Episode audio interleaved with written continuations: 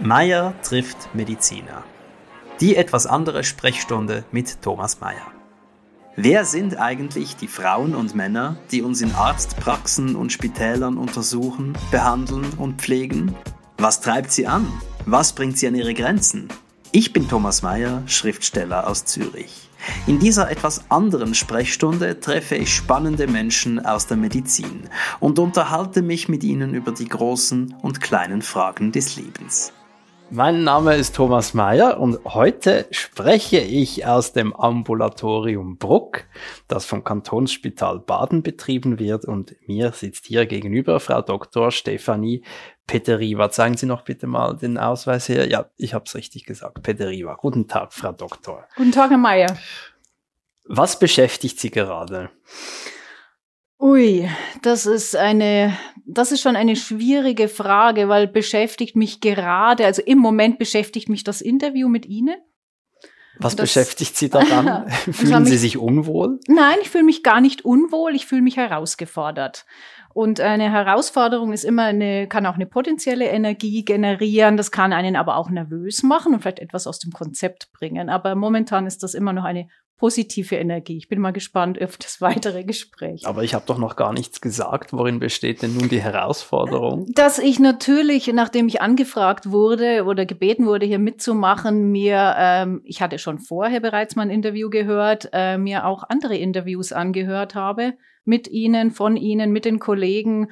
Und das setzt natürlich eine gewisse, einen gewissen Druck, eine gewisse ähm, Benchmark für sich selbst, was man liefern möchte, abliefern möchte. Okay, also ich werde versuchen, Ihnen da entgegenzukommen. Indem Sie mir sehr einfache Fragen stellen. Mit ganz, ganz einfachen Fragen, wie zum Beispiel, was, was beschäftigt, beschäftigt, Sie gerade? gerade? Mhm. Also nachdem ich ja bereits geantwortet habe, im Moment beschäftigt mich das Gespräch mit Ihnen. Ähm, etwas mittelfristiger? Etwas mittelfristiger. Mm, bei anderen hätten sie gefragt, das kann beruflich sein, das kann privat sein. Ich nehme an, das gilt auch für mich, dass ich mich da breiter äußern dürfte. Nein, also äh, ist natürlich spannender, wenn, wenn, die, wenn hier die Privatperson als erstes antwortet. Die Privatperson wird im Laufe dieses Gesprächs hoffentlich noch zum Zug kommen, auf jeden Fall. Ich meine, hier im Ambulatorium beschäftigen mich natürlich primär mal die Patienten. Das ist, ähm, ich sage, der Workload, das ist relativ langweilig, das kennen alle Kollegen. Es beschäftigt mich natürlich auch das Abwechslungsreiche, das immer wieder switchen müssen zwischen den verschiedenen Patienten, aber auch den verschiedenen Aufgaben, die man hat und die ich auch heute hatte, die ich spannend fand. Allein schon die Abwechslungs reiche Sprechstunde mit dem Wissen und dann kommt noch ein Videocall mit einer Pharmafirma aus einem gegebenen Anlass und dann kommt noch das Gespräch mit Ihnen. Ich finde das doch recht herausfordernd, so zwischen verschiedensten äh, Szenarien switchen zu müssen.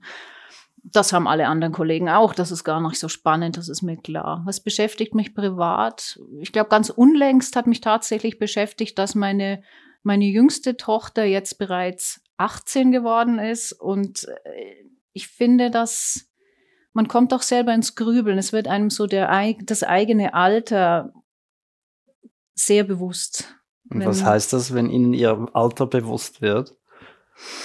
Es bedeutet auch, ähm, sich von für, betrifft mich jetzt, ich finde, es bedeutet auch, sich von gewissen Träumen vielleicht zu verabschieden. Ich denke, wenn man jung ist, dann hat man ganz viele Visionen. Das Leben ist ja schier unendlich und man hat so viele Ideen, was man noch machen möchte, erleben könnte, äh, bewirken äh, möchte. Die Liste ist ja beliebig zu verlängern und es fällt auf, dass wir viele von diesen Wünschen oder Ideen, ich spreche jetzt von mir, auch vor sich herschieben. Immer noch in dem Bewusstsein, das mache ich dann mal. Das ist auf meiner, auf dieser viel zitierten Bucketlist. Und dann realisiert man, ups, man ist doch schon über die Hälfte der eigenen, äh, des, des eigenen Seins hinaus, zeitlich gesehen meine ich jetzt. Und, ja, im Optimalfall. Ja, oder im Optimalfall, genau. Und dann gibt's natürlich ähm, eben solche Anlässe, wie das war für mich jetzt äh, zeitnah dieser 18. Geburtstag meiner jüngsten Tochter. Was, was ist denn da auf ihrer Bucketlist zu finden? Was noch draufsteht?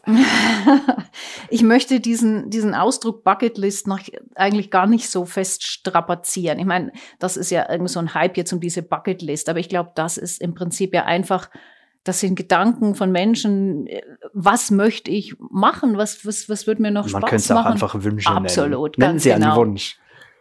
einen Wunsch. In der- Ich möchte natürlich gerne viel mehr Zeit haben, Zeit ähm, für mich selbst. Ich komme auch da nicht mit diesem Begriff sich selbst verwirklichen, darum geht's gar nicht, sondern einfach Zeit haben außerhalb dieses beruflichen, äh, dieser beruflichen Zwänge und der Strukturen, die einem da vorgegeben sind, zum Beispiel mit Reisen, Reisen verbringen wieder mit dem Klavierspielen beginnen. Das ist ja alles so unspektakulär, das ist mir klar, aber es wären für mich so, so schöne Dinge. Endlich Italienisch lernen. Patienten werden mir zugewiesen, der Patient spricht nur Italienisch, den musst du zur Pederiva schicken. Dann sitzt er mir vis-à-vis und ich muss ihm sagen, ähm, scusi, ich kann gar kein Italienisch. Das wäre was, einfach mal Italienisch lernen. Und welche Wünsche haben Sie von der Liste gestrichen? Jetzt durch diese, ähm, Durch den 18. Geburtstag Ihrer Tochter oder, oder auch sonst? Was, was ist da nicht mehr drauf auf ich dieser glaube Liste? nicht, nicht mehr drauf ist die Idee, zum Beispiel mal wirklich im Ausland gelebt zu haben. Natürlich hört man jetzt an meiner Sprache, dass ich ja sowieso sozusagen im Ausland lebe. Ich bin in Deutschland groß geworden und aber seit meinem 24. Lebensjahr in der Schweiz. Mit Ausland meine ich natürlich kulturell was, äh, eine Abwechslung, mal was ganz was anderes. Das kann ja auch mit Beruf sein, ein Jahr lang im Ausland mal arbeiten oder wirklich einfach mal alles hinschmeißen, ein Sabbatical machen, ein halbes Jahr, ein Jahr und, und reisen oder wirklich in dem Land dort leben. Ich glaube, Reisen und Leben ist noch ein Unterschied. Aber das, äh, ich wüsste nicht, wann oder wie ich das umsetzen sollte. Da wird die Zeit wirklich langsam knapp.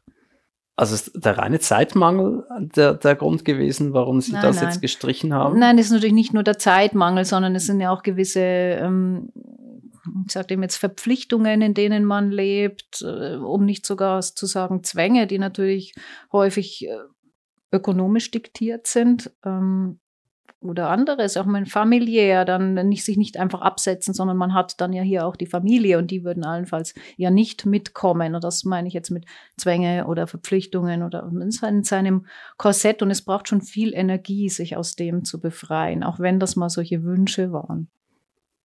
Und, und Sie sagten, das eigene Alter werde einem da so vor Augen geführt. Mhm. Das ist ja auch die eigene Endlichkeit. Natürlich.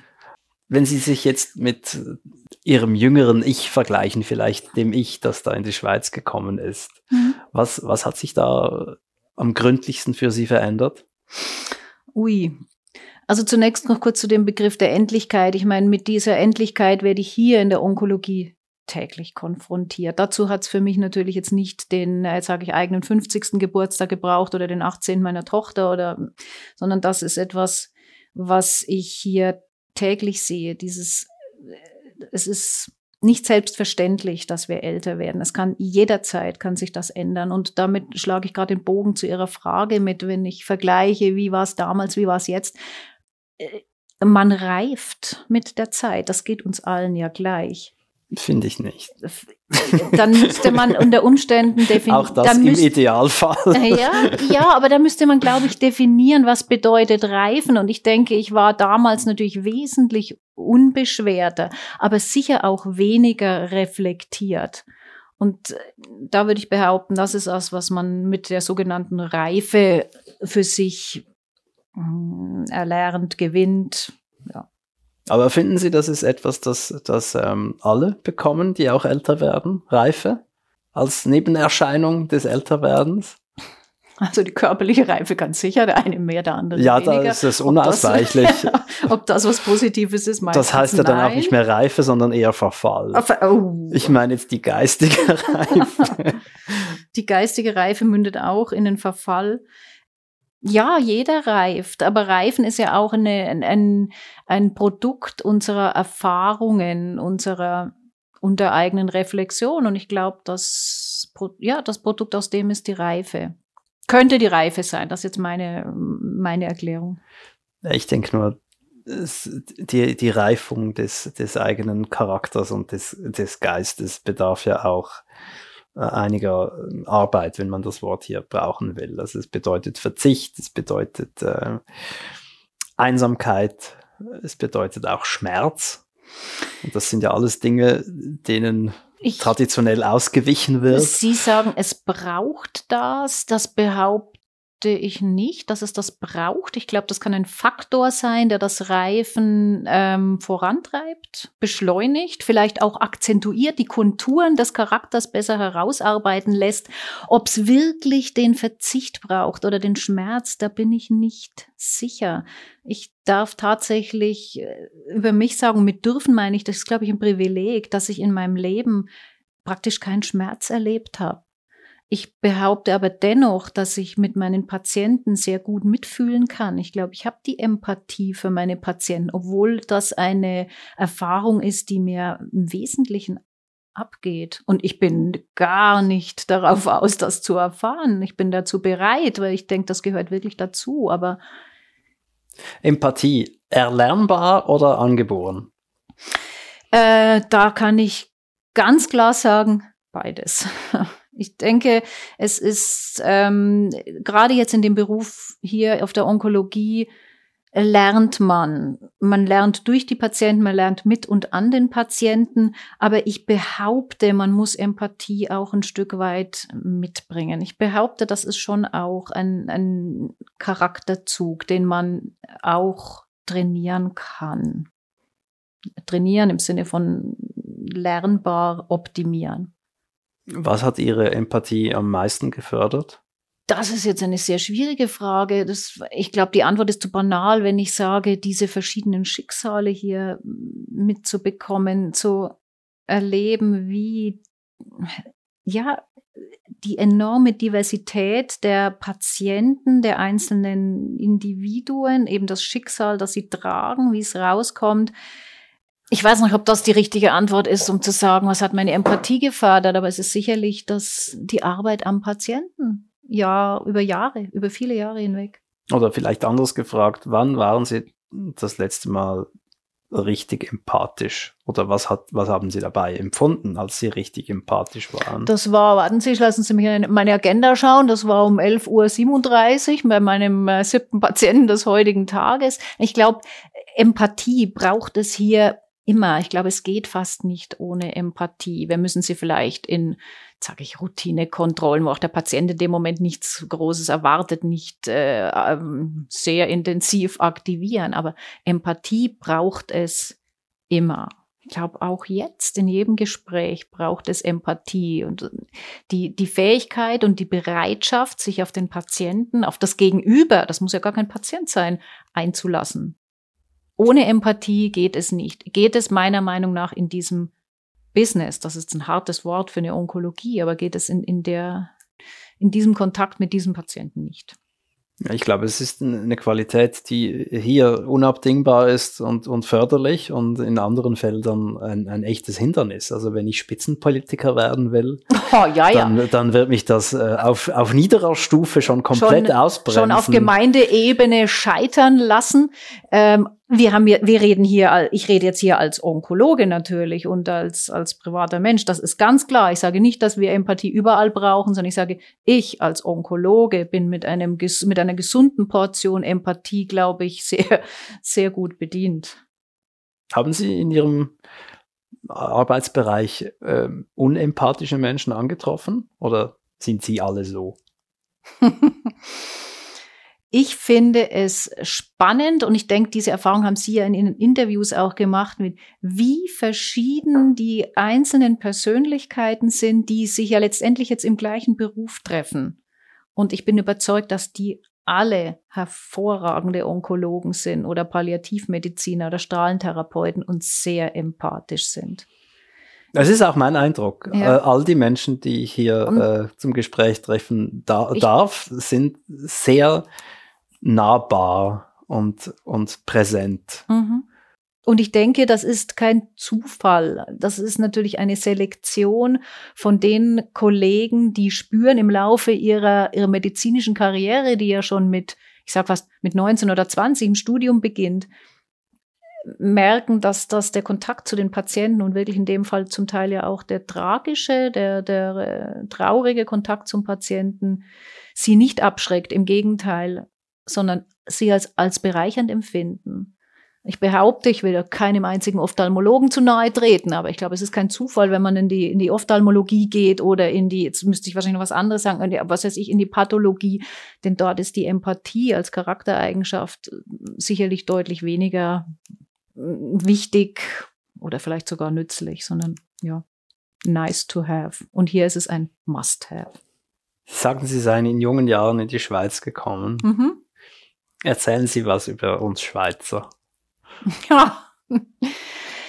Ja. Also ich, ähm, ich kann mir nicht vorstellen, wieder zurückzugehen, das sowieso nicht, oder jetzt in ein anderes Land zu gehen, abgesehen von dem, was ich vorhin erwähnt hatte, dass ich doch mal ins Ausland gehen wollte. Aber ähm, Schweizer sind ein sehr reserviertes Völkchen, ist mein Eindruck gewesen. Es braucht doch einiges, um, um enge Beziehungen aufzubauen. Und das sind dann sehr gute Beziehungen, aber es ist so die Leichtigkeit, wie in vielen anderen Ländern, auch in Deutschland zum Beispiel, Kontakte zu knüpfen, das ist hier deutlich weniger. Worauf führen Sie das zurück? Das kann ich nicht sagen. Das, ich weiß nicht, ich fände es jetzt zu platt, das mit, mit historisch oder historisch-politischer Entwicklung zu begründen.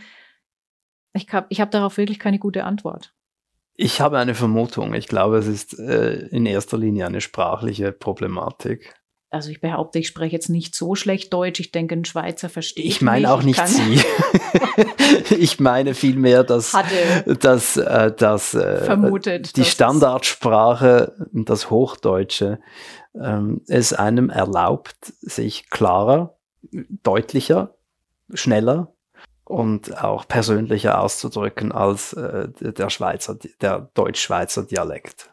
Wir sind etwas, wie soll ich sagen, wenn, wenn man, man sieht es ja dann auch, wenn Schweizer mit Deutschen sprechen, dann ist eine, eine leichte Zurücksetzung festzustellen.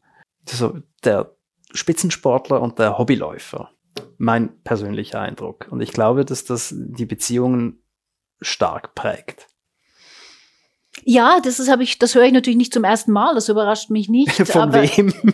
Äh, ich höre das. Äh, das ist ja immer die die Begründung mit, ja, wir haben das Gefühl, wir drücken uns so, so holprig aus oder gar nicht so, also so, so ausgefeilt wie ihr. Aber letztendlich geht's ja nicht darum, wie die Wortwahl ist, sondern was man mit seinen Worten transportiert. Und das kann ich in dem Dialekt mindestens genauso schön wie mit einem geschliffenen Hochdeutsch. Technisch gesehen bestimmt, aber was den Umgang, den sprachlich-sozialen Umgang anbelangt, glaube ich, dass es auf Hochdeutsch leichter fällt, miteinander ins Gespräch zu kommen.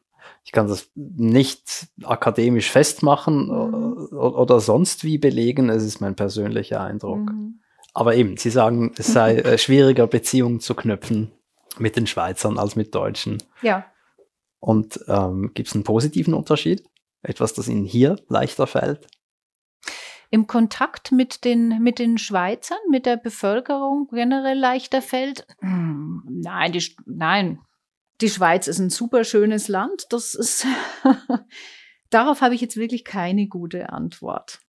Ich, ich liebe die Schweiz. Ich fühle mich hier jetzt auch wirklich zu Hause. Ich bin Hälfte in Deutschland groß geworden. Die andere Hälfte meines Lebens war ich jetzt hier und ich betrachte das als meine, meine Heimat mit der Einschränkung, dass natürlich die Sprachbarriere es auch für mich zum Teil schwieriger macht, weil man auch vermittelt bekommt, du redest Hochdeutsch, du bist jetzt was anderes als als äh, Schweizerdeutsch äh, zu reden. Das denke ich, das macht den Kontakt dann unter Schweizerdeutschen leichter. Anders gesagt, ich habe immer wieder Bedenken, dass wenn Patienten bei mir am Schreibtisch sitzen und merken, oh, die redet ja Hochdeutsch, dass es zunächst irgendwie eine gewisse ähm, Zurückhaltung gibt oder eine Voreingenommenheit. Das allerdings ist dann nie der Fall. Also das sind zwei Sätze und dann habe ich nie, nie, den Eindruck oder nicht mehr den Eindruck, dass irgendein Patient noch hört, dass ich überhaupt Hochdeutsch rede. Ich glaube, das funktioniert dann hervorragend. Haben Sie sich anfangs ausgegrenzt gefühlt? Nein, nein, das wäre wirklich zu, nein, das da kann ich gar nicht sagen. Ich habe ähm, mein die berufliche Karriere begonnen im Berner Oberland und dort ja auch gerade mit Wallisern zu tun gehabt, mit dem, mit dem Berner Oberländer Dialekt. Und am Anfang, die ersten zwei Wochen, muss man dann schon ein paar Mal hinhören, um zu verstehen, was dort auf der Visite ge gemurmelt wird. Aber das ist dann sehr schnell gegangen und ich muss sagen, ich war dort sofort im Team und da hat, nein, ich hatte nie den Eindruck, dass ich ausgegrenzt wäre. Nein. Wo, woher kamen Sie ursprünglich? Aus Oberfranken, also das ist so die, das äh, nördliche Ende von Bayern. Natürlich sage ich nicht Bayern, weil Oberfranken sind Oberfranken und keine Bayern. Ist das, wo der Herr Söder herkommt? ähm, ja, ja. und was hat, was, was bringt eine junge Ärztin aus Oberfranken ins Berner Oberland? Ähm, damals die Idee, man müsste doch wirklich mal im Ausland arbeiten das Ausland war in dem Fall dann die Schweiz und ich muss sagen, da hat, gab es gewisse, ich komme nochmal mit dem gleichen Terminus, ökonomische Aspekte. In Deutschland gab es damals noch dieses sogenannte praktische Jahr, das man nach seinem Staatsexamen absolvieren musste, an drei verschiedenen Orten, Chirurgie, Medizin und irgendwo anders. Und es war bei uns durchaus in, ein Teil dieses praktischen Jahres im Ausland zu machen, weil wir dort bezahlt wurden und in Deutschland nicht. Es war Zeit des Arztmangels und wirklich eine, eine Ausbeutung. Und äh, ich habe mich dann für dieses praktische Jahr in Thun beworben und habe dann tatsächlich vier Monate in Thun gearbeitet und mir hat das so enorm gut gefallen, dass ich dann in Thun hängen geblieben bin. Und da muss ich natürlich schon dazu sagen, zu der Zeit habe ich dann auch meinen zukünftigen Mann und den Vater meiner drei Kinder kennengelernt und dann war das Ganze natürlich äh, besiegelt und so bin ich hier geblieben und habe da drei Schweizer Steuerzahler auf die Welt gestellt. Herzlichen Dank dafür. Bitte schön, gerne. Lassen Sie uns kurz über den Tod sprechen. Sie sind mehr oder weniger täglich damit konfrontiert, kann ich mir vorstellen, mit dem Tod und dem Sterben. Ja, das war natürlich der Gedanke. Sie haben es mir wahrscheinlich angesehen, der mir durch den Kopf gegangen ist. Mit dem Tod selber habe ich hier sage ich, nicht zu tun. Ich meine, den, äh, den Tod als solchen erlebe ich höchst selten. Vielleicht, wenn ich ins Hospiz gehe, ich muss dazu äh, erzählen, dass vis-à-vis -vis das Hospiz Aargau ist und dort zehn Betten habt und wir natürlich dort auch unsere Patienten haben und ich zum Teil dort auch Visitendienst mache.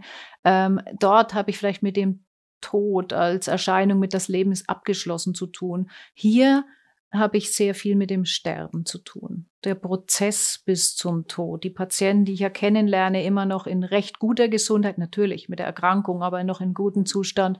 Und wir gehen dann über die selten Wochen, nicht selten Monate, manchmal Jahre den Prozess des Sterbens des Patienten. Ja. Was ist der erste Teil des Sterbens?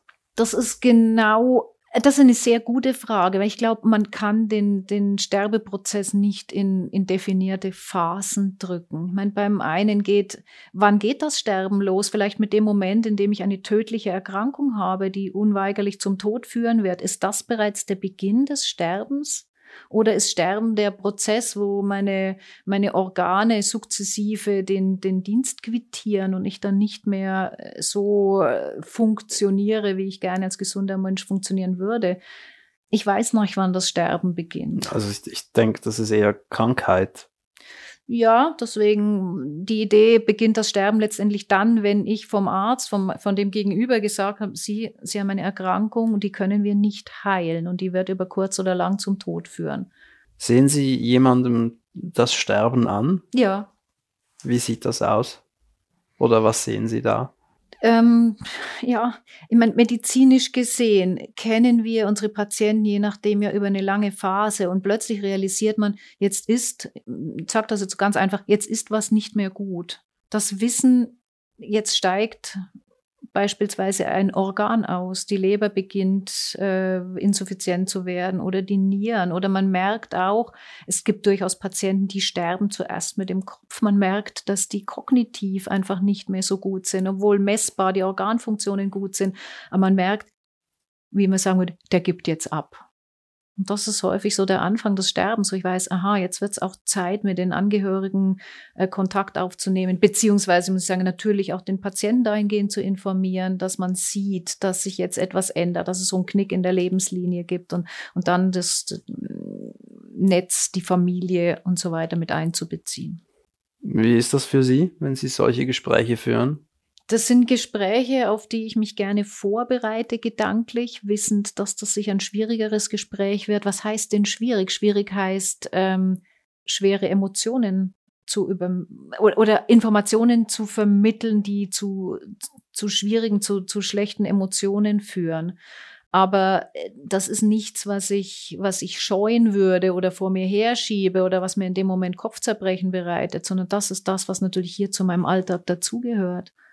Und die Reaktion der Patienten ist noch selten auch sehr bereichernd. Ich möchte das jetzt auf keinen Fall falsch formulieren, aber äh, schwierige Gespräche führen und sogar in einem schwierigen Gespräch mal einen kurzen, ein kurzes Schmunzeln einbauen ich glaube, dann ist das auch ein gutes Gespräch, wenn, wenn alle Emotionen Platz haben können, haben dürfen. Was gibt's da für, für Reaktionen? Erleben Sie Wut, Verzweiflung oder Gibt es eine vorherrschende Emotion? Alles, alles, die ganze Bandbreite. Ich meine, das ist das Spannende. Ja, wir, wir wechseln hier die Patienten ja im, im Halbstundentakt und das ist immer, es kommt mir immer vor wie so ein, so ein Reset. Meine, mein Emotionsbarometer lädt sich auf, lädt sich auf. Nein, Nein, ich muss es anders formulieren. Man schwingt mit diesem Patienten mit. Man muss sich voll auf diesen Patienten einlassen, mit dem dabei sein. Ich glaube, das ist das Thema Empathie, was wir vorhin hatten. Und natürlich auch das ganze Fachliche, was im Hintergrund steht, die, die Akten kennen.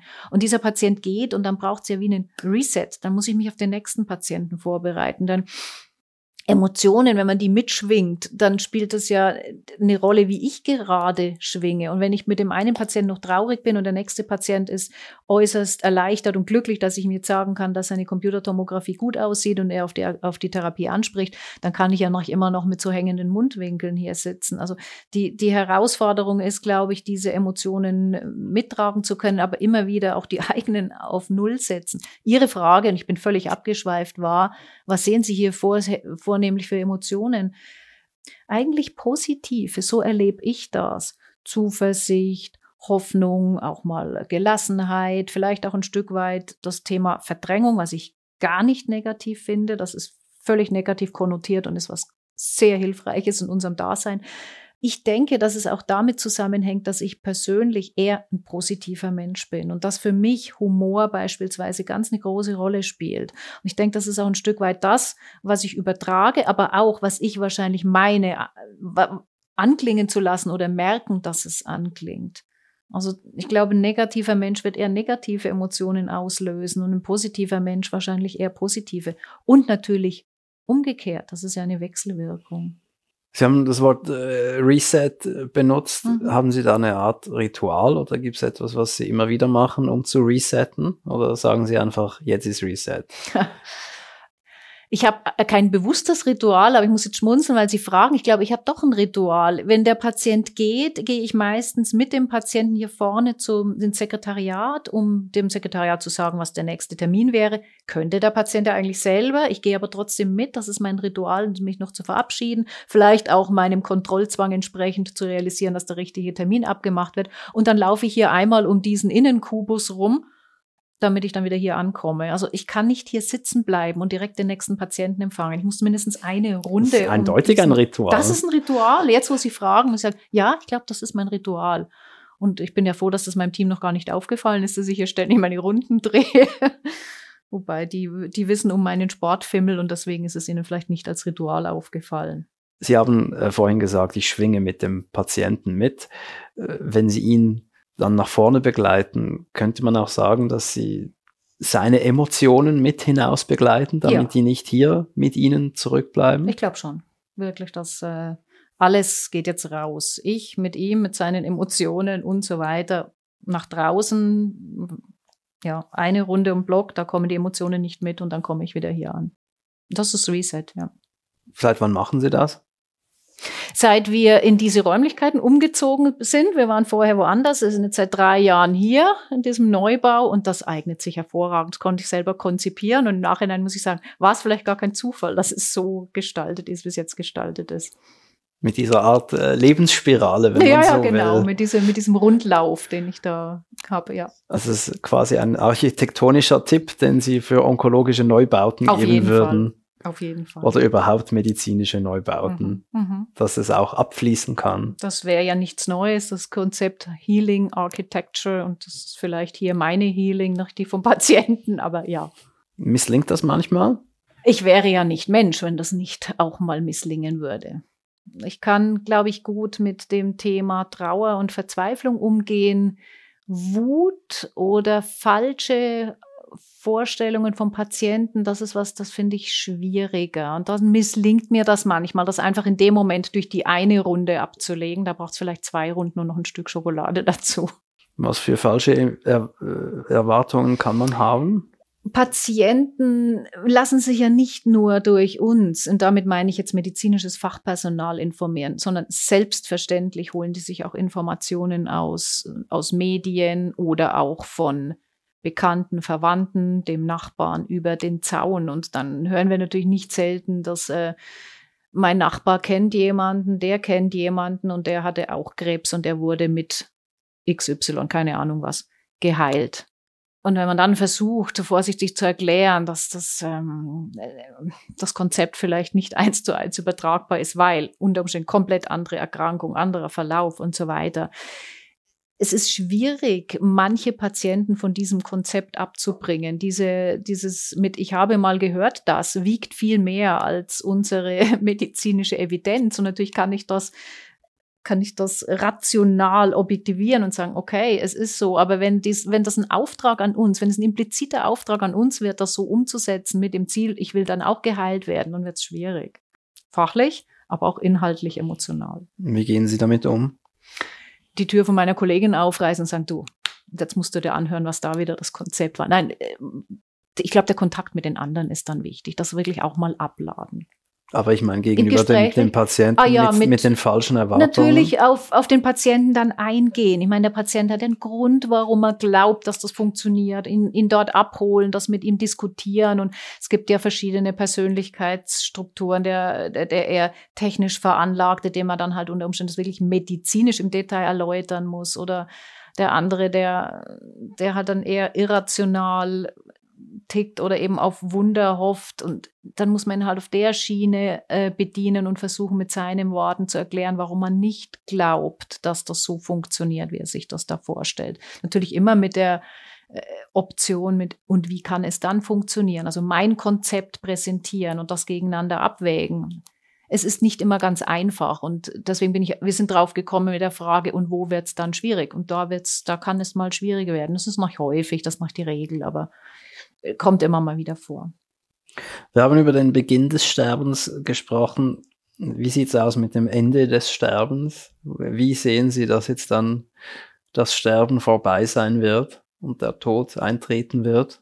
Ist das auch etwas, das man sieht und ja. spürt? Oder? Ja, ja, natürlich sieht man das auch. meine, die Patienten entwickeln in den, in den letzten Tagen oder Stunden auch eine ganz spezielle Physiognomie. Und wenn man sterbende Patienten immer wieder mal gesehen hat, dann, dann sieht man das. Ich meine, ich, besuche meine Patienten im Hospiz und die sind ja dort in der Erwartung des Todes, mit dem Wissen um den Tod. Und ich besuche die und ich sehe, sie nehmen langsam ab, sie werden weniger. Also am Anfang sind sie noch im Gang gegangen, dann liegen sie nur noch im Bett, aber man weiß, man wird sie wieder besuchen können. Das geht noch länger. Und plötzlich kommt der Moment, wo man ins Zimmer geht und sagt, ich weiß es, jetzt, jetzt ist es dann soweit, jetzt geht es dann sehr schnell.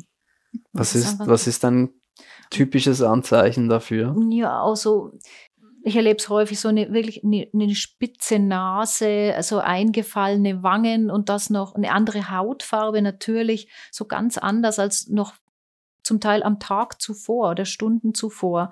Und Sie, Sie kennen sicherlich diese wunderbare äh, Bildreihe vom Ferdinand Hodler, wo er das Sterben seiner Geliebten dokumentiert hat, also mit Ölgemälden immer wieder vom Anfang, wo sie die blühende Frau war mit den wunderschönen schwarzen Haaren und am Schluss sieht man sie so sterbend auf dem Bett liegen. Und ich finde, er hätte es nicht besser darstellen können, wie, wie wir es auch erleben, wie die Patienten aussehen, sich einfach auch äußerlich verändern.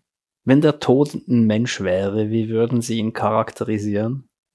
Der Tod weiß genau, was er will. Das, der ist, ich glaube, das ist ein, ein, ein, sachlicher Mensch, der, der völlig dedicated ist zu seiner Aufgabe. Er weiß, er muss die Menschen holen. Da ist er kompromisslos.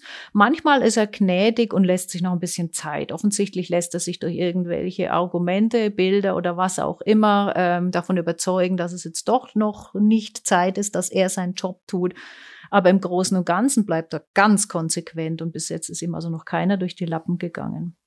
Glauben Sie, dass es für jeden von uns eine Art Sanduhr gibt, mit einer gewissen Menge Sand, die einfach ist, wie sie ist? Dann würde sich der Tod ja einfach äh, als, als sehr präziser Buchhalter äh, zeigen. Nein, ich glaube nicht, dass wir eine Sanduhr haben. Also die, die Idee wäre unter Umständen, dass, ich komme jetzt sehr medizinisch daher und sage, dass es genetisch determiniert ist, wann wir sozusagen in die Apoptose gehen, in unseren eigenen äh, endlichen Zellzerfall. Das ist durchaus möglich, aber wir sehen, dass beispielsweise der Krebs durchaus dieser, diesem Konzept dann reinfunkt, einfach über das, dass wir natürlich täglich ja Zellmutationen generieren, die im Prinzip äh, den Krebs äh, Krebs bedeuten können und unser Immunsystem oder weiter, ein Immunsystem ist fähig, diese Zellen zu eliminieren. Irgendwann gelingt das nicht und dann entartet so eine Zelle und führt zum Tod. Ich glaube nicht, dass das vorgegeben ist. Das braucht wirklich einen sozusagen einen, äh, einen Schaden, einen Trigger, der von außen gesetzt wird, der dann letztendlich unsere Sanduhr, die Sanduhr zerbrechen lässt. Kann jede und jeder Krebs bekommen? Ja. Also ist das in dem Sinne eine gerechte Erkrankung? Nein. Was ist Gerechtigkeit? Gerecht meine, ist, wenn es jeden trifft, wie die Steuern oder der Tod. Aber die Steuern betreffen ja auch nicht jeden. Ich meine, es gibt der, der kein eigenes Einkommen hat, der muss auch keine Steuern zahlen, der hat aber auch kein eigenes Einkommen. Nein, ich, Gerechtigkeit. Was ist denn gerecht, wenn, äh, wenn die junge Mutter 32-jährig mit zwei kleinen Kindern an Krebs erkrankt? Ist das gerecht? Ich glaube, es ist in keinem Nein. Fall gerecht in unserem Gerechtigkeitssinn, ja. so wie wir einen Hollywood-Film schreiben würden. Mhm. Aber meine Frage ist, kann es jeden treffen oder trifft es eine bestimmte Sorte Mensch? Es kann jeden treffen. Natürlich sagen wir, äh, die, äh, der Krebs ist eine Erkrankung des höheren Alters, aber wir haben genauso die jungen Patienten am Schreibtisch sitzen. Natürlich gibt es auch eine Kinderonkologie. Das ist so eine langweilige Antwort im Sinne von medizinisch gesehen, ja klar kann es alle betreffen, aber so ist es. Und ich glaube, das äh, darf man sich durchaus immer mal wieder vor Augen führen, nicht nur in Bezug auf Krebs, sondern auf alle Erkrankungen, was dazu führt zu sagen, sind wir doch dankbar, wenn wir gesund sind, solange wir gesund sind. Gelingt uns das? Ich glaube, vielen gelingt es nicht. Ich glaube, das ist was, was ich im, im äh, Verlauf der äh, jetzt meiner medizinischen Berufstätigkeit erlernen musste und erfahren habe. Dafür darf man dankbar sein, auch ähm, Gelassenheit gegenüber kleineren, irrelevanten Problemen, das ist auch was, was man lernen, lernen kann und lernen sollte. Und das würde ich so vielen Menschen auch draußen auf den Weg geben. Hey, ihr müsstet mal hier arbeiten, eine Woche lang, und dann würdet ihr vielleicht eure eigenen Probleme relativieren können. Oder viele dieser Probleme relativieren können, ganz sicher nicht alle. Glauben Sie, dass das helfe, dass, dass wenn man jetzt die, die Menschen ähm, gruppenweise hier vorbeiführen würde, dass das nachhaltig zu mehr Dankbarkeit führte? Ach, na ja, nein, nein, wahrscheinlich würde, wäre das nicht so. Aber ich denke, es würde bei einem, bei einem Großteil doch einen Gedankenprozess anstoßen, doch. Und nachdem das jetzt ja logistisch nicht zu machen ist, was würden Sie denn als Dankbarkeitstipp in die Welt hinaussenden? Die Medien könnten sich beispielsweise äh, mehr mit dem befassen oder auf eine für meine Begriffe seriösere Art. Also weniger die reißerischen Dokumentationen über neue Therapien, die garantiert so und so lang und äh, zur Heilung führen oder zum Überleben führen. Ein bisschen mehr Dokumentation über das, was die onkologische Realität ist. Also Re Realismus. Ja. Das macht dankbar? Ich glaube, es kann dankbar machen. Gelingt Ihnen das auch privat? Sind Sie dank ein dankbarer Mensch? Ja, ich glaube schon. Ich habe auch keinen Grund, undankbar zu sein, aber ich, ich denke, das bin ich. Was ist Dankbarkeit? Hm, wem danke ich denn damit, ist vielleicht die andere Frage. Sehe ich das als, ist es eine höhere Instanz, die ich meinen Dank ausdrücken muss oder ist es der eigenen Einstellung? Dankbarkeit oder kann, ich glaube, man kann es auch Gelassenheit nennen wenn Sie danken würden einer Instanz, wer oder was wäre es? Ja, ich bin, ähm, ich bin kein gläubiger Mensch, nicht im Sinne von einer Religion zugehörig, aber ich denke, es gibt sowas wie das Schicksal. Und ich vertraue auch auf dieses Schicksal. Ich bin auch der Meinung, dass man versuchen kann, das Schicksal ein Stück weit zu beeinflussen. Aber ich glaube, man darf auch das Schicksal mal annehmen und sollte, und das ist vielleicht dieses Stück weit auch äh, dankbar, ich komme wieder mit dem Dankbarkeit und Gelassenheit zu akzeptieren, dass es, äh, sagen wir Schicksal oder nennen wir es höhere Gewalt, dass es das gibt und dass wir das nicht beeinflussen können. Ich nehme an, Sie haben diese Dinge Ihren Kindern mitgeben wollen oder auch mitgeben können. Ist da was hängen geblieben? Sind das dankbare Menschen geworden? Jetzt muss ich natürlich sagen, ja, ja, weil unter Umständen hören die ja den Podcast irgendwann mal. Ähm, ich habe nicht bewusst meine Kinder dahingehend ähm, erzogen oder oder beeinflusst. Ich glaube, sie sind dankbar, aber ich finde auch, dass sie, dass sie die Jugend unbeschwert erleben sollen, so wie wir damals mit 18, 19, 20, 25, sicher auch noch 30, einfach unsere eigenen Erfahrungen machen müssen. Das sollen die auch ihre eigenen Erfahrungen machen. Also Dankbarkeit nicht angeboren, sondern erlernbar. Ja. Nein, ich glaube, Dankbarkeit ist nichts, was angeboren ist. Das schaut man ab oder das übernimmt man, aber das ist nicht das ist vielleicht anerzogen im Sinn von sagt schön Danke, aber diese Dankbarkeit dem, dem Schicksal gegenüber, das ist was, was sich erst im Lauf der Jahre herauskristallisiert. Sind Sie zufrieden mit Ihrem Schicksal? Sehr. Sind Sie zufrieden mit unserem Gespräch und Ihren Antworten? Ich sah, die Antworten kamen spontan. Ich könnte es sicher besser formulieren. Die Antworten kamen ganz ehrlich. Ich denke nicht, und, dass sie es besser formulieren und deswegen, könnten. Und deswegen bin ich damit zufrieden. Aber das sind so spannende Themen, dass ich denke, diese Themen, die könnte man sehr gut aufgreifen und nochmal drüber nachdenken und das nochmal vertiefen. Und das ist in diesem Gespräch jetzt natürlich so nicht möglich. Und deswegen sage ich, ja, ich bin zufrieden und nein im Sinne von, man könnte noch viel mehr daraus machen. Soll ich nochmals kommen? das fände ich sehr spannend. Das wäre eine neue eine neue Folge sozusagen, man greift es nochmal auf, vergibt der anderen Person die Chance, nochmal über das zu reflektieren, weil das werde ich. Das, ich ich finde das ganz spannend, was es auch in einem selber auslöst. Aber das würde ich Ihnen nicht antun, weil ich habe schon zu Beginn des Gesprächs gesagt, es gibt so viel mehr, viel spannendere Gesprächspartner und Sie sollten Ihre verbleibende Lebenszeit mit denen verbringen und nicht mit mir. Äh, das sehe ich anders. Ähm, ich habe tatsächlich ähm, sehr interessante Gesprächspartnerinnen und Gesprächspartner, aber ich zähle sie ganz klar auch dazu. Dankeschön. Ich danke Ihnen, es war toll. Vielen Dank. Dankeschön. Hat Ihnen dieses Gespräch gefallen und möchten Sie weitere hören? Dann abonnieren Sie meinen Podcast auf meiertrifftmediziner.ch. Haben Sie Anregungen oder kennen Sie eine Fachperson, mit der ich mich unterhalten könnte? Schreiben Sie mir auf contact at meiertrifftmediziner.ch. An dieser Stelle bedanke ich mich bei meinem geschätzten Sponsor Sanofi Genzyme. Bis zum nächsten Mal, Ihr Thomas Mayer.